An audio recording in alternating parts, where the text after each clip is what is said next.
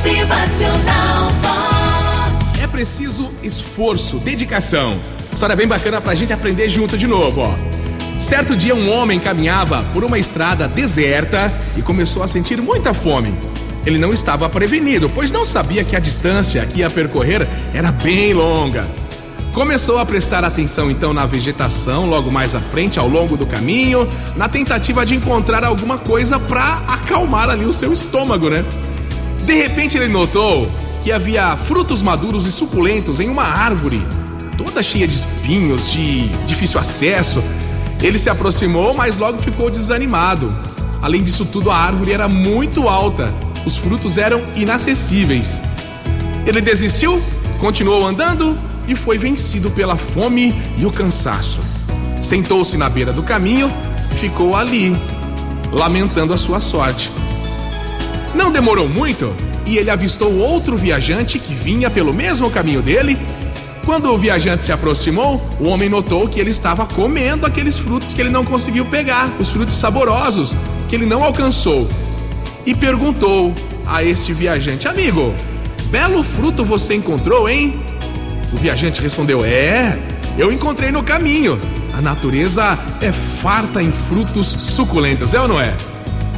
Aí ele perguntou: Mas olha, você tá com a pele toda machucada. E o outro viajante respondeu: Ah, mas isso não é nada. São apenas alguns arranhões que ficaram pelo esforço que eu fiz ao subir na árvore para colher esses frutos. E aí então esse homem, esse primeiro homem, ficou com ainda mais fome, ficou sentado resmungando, de estômago vazio, enquanto o outro viajante seguiu sua viagem em frente. Algumas vezes, gente, fatos como esse também acontecem com a gente, né? Ficamos sentados lamentando o sofrimento, mas não abrimos mão da acomodação para sair em busca da solução. A gente esquece que é preciso fazer esforços, lutar, persistir. É muito comum ouvir pessoas gritando por um lugar ao sol, querendo sucesso, mas as que querem o seu lugar ao sol trazem algumas queimaduras, não é? Fruto da luta pelo ideal que tanto almejam. Outras, mais acomodadas, dizem que Deus alimenta até mesmo os pássaros. Por que não haveria de providenciar para outras pessoas? Essas pessoas estão certas, em parte é verdade. É verdade que Deus dá alimento aos pássaros.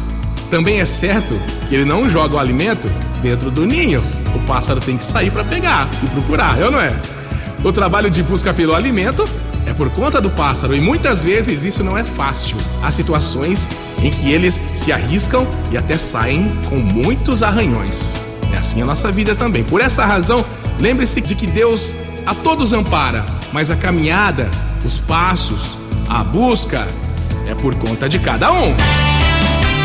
Motivacional a escalada é árdua, exaustiva, solitária, mas é preciso fazer esforços para alcançar o fruto que você tanto deseja aí para sua vida. Motivacional